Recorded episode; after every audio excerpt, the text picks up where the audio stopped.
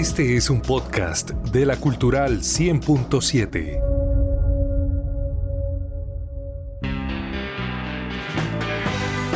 En Opina Santander es el momento de fútbol vinilo con Freddy Josué Niño.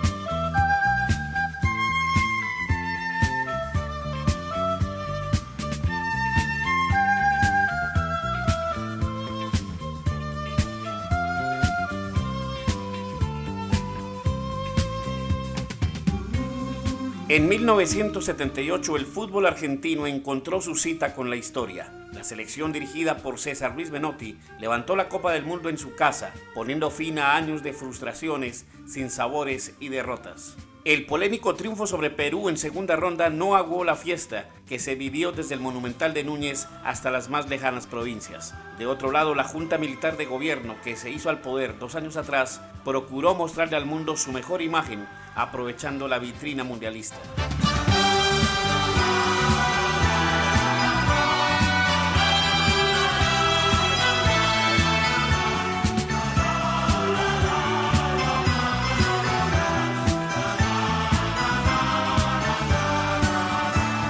Cuatro años después, Osvaldo Ardiles, uno de los campeones del 78 y figura del Tottenham de Inglaterra, fue el protagonista de un episodio bien particular, el cual se registró mientras escribía una de las páginas más asiagas de la historia de su país y justo en la previa a la Copa del Mundo de España 82. En nuestro episodio de hoy, Osvaldo Ardiles, el fútbol y las Malvinas. Bienvenidos a Fútbol Vinilo.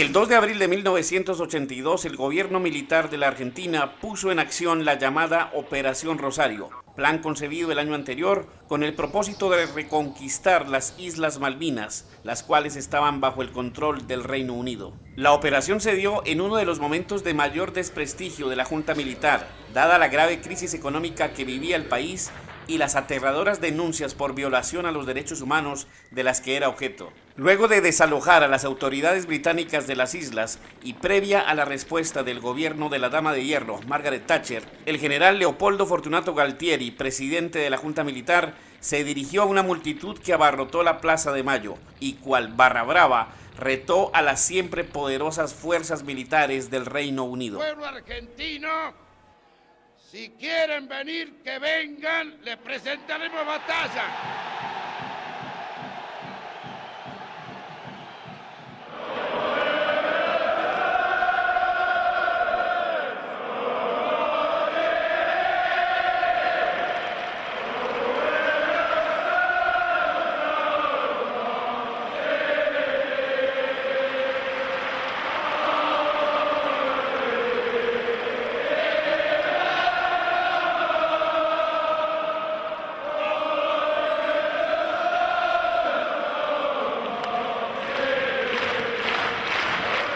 Al otro lado del Atlántico, mientras el gobierno británico tomaba en serio las palabras de Galtieri, en el corazón de Londres, la hinchada del Tottenham disfrutaba del talento y del fútbol siempre voluntarioso del argentino Osvaldo Ardiles, quien junto con su compatriota Ricardo Villa defendía la casaca de los Spurs desde 1978.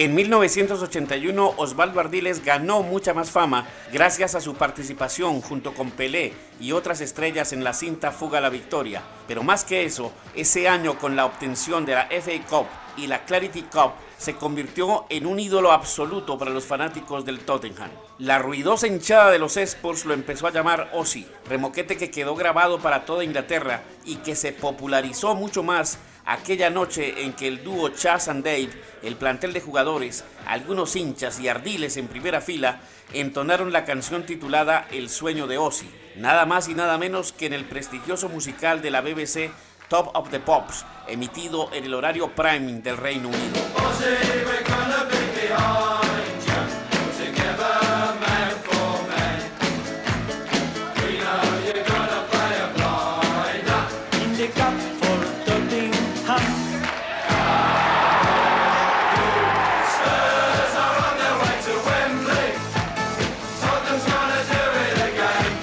El 3 de abril del 82, un día después de iniciado el conflicto de las Malvinas, el Tottenham se enfrentó al Leicester en una de las semifinales de la FA Cup. Cada vez que Ozzy Ardiles y Ricardo Villa tocaban el balón, la hinchada del Leicester se hacía sentir con todo tipo de abucheos e insultos para los argentinos. Ante esto, los fanáticos del Tottenham respondían con aplausos, al tiempo que fueron desprendiendo una pancarta que decía, los argentinos podrán quedarse con las Malvinas, pero nosotros nos quedamos con Ozzy.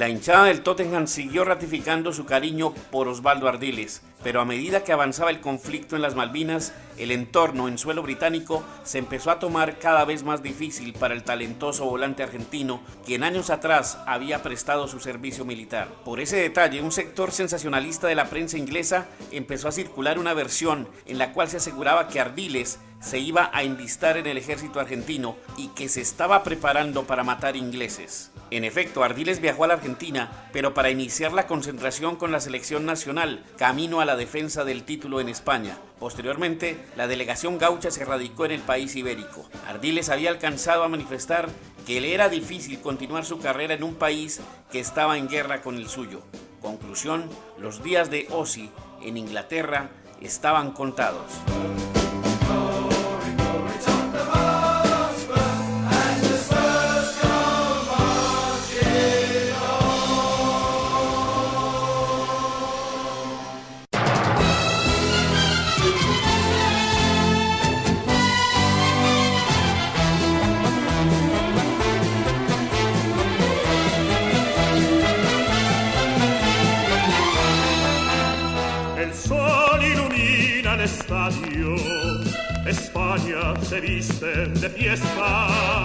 El 13 de junio del 82, el Camp Nou fue el centro del planeta fútbol. Argentina y Bélgica abrieron el Mundial de España Conoce Ardiles en el once titular. Fue el debut mundialista de Maradona, quien no pudo evitar la derrota ante los europeos. Al día siguiente el mundo supo de la otra derrota de la Argentina.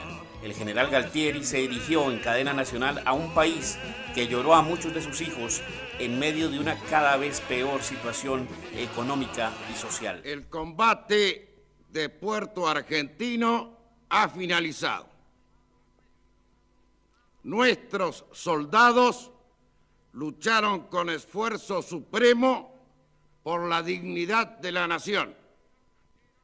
Los que cayeron están vivos para siempre en el corazón y la historia grande de los argentinos.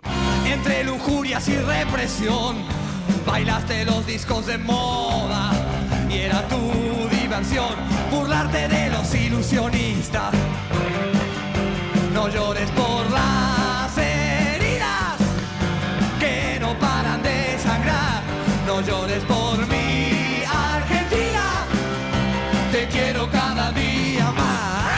Volviendo a España, unos días después, los italianos y los brasileños, estos últimos con baile incluido, despacharon del Mundial a una selección argentina que viajó a Europa a entregar la copa más que a defenderla. Solo después del Mundial, Ozzy Ardiles se enteró que un primo suyo perteneciente a la Fuerza Aérea Argentina, llamado José Leonidas Ardiles, había sido el primer piloto fallecido durante la Guerra de las Malvinas. En medio de esos momentos difíciles decidió arreglar con el Tottenham para que fuera cedido en calidad de préstamo al Paris Saint-Germain. El conflicto bélico con Argentina le hizo ver que lo mejor era dejar Inglaterra. No llores por las heridas que no paran de sangrar. No llores por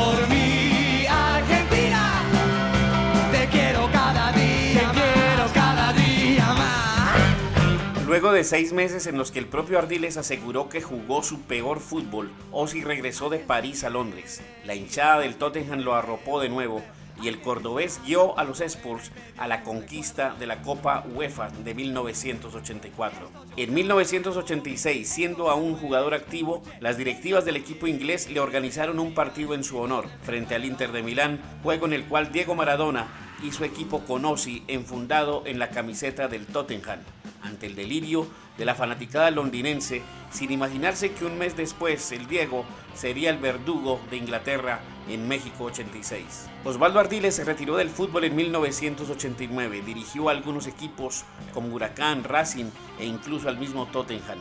Ozzy se quedó a vivir en Londres, en donde el Tottenham lo nombró embajador del club y miembro de su Salón de la Fama, distinción en la cual también se tuvo en cuenta a Ricardo Villa.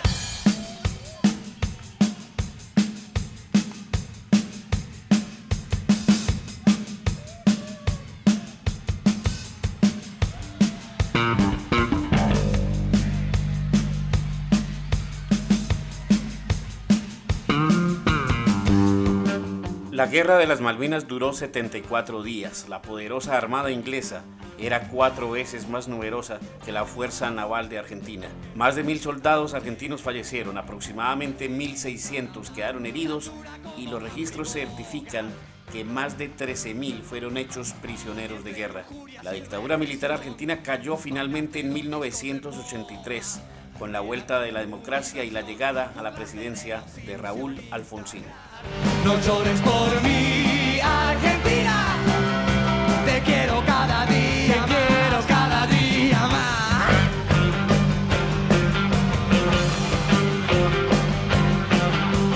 Alguien se quiere ir, alguien quiere volver, alguien que está atrapado en el medio de un recuerdo. Con la edición de Alex Cárdenas y con el deseo sincero porque tengamos un mejor país para todos, los dejo con el gran Charlie García y Cerú Girán con los acordes finales de su No llores por mí Argentina, éxito grabado en ese turbulento 1982, cuando desde la Casa Rosada soplaron los vientos de una guerra que todo el pueblo argentino estaba condenado a perder. Soy Freddy Josué Niño Leal, los espero con más historias en Fútbol Vinilo.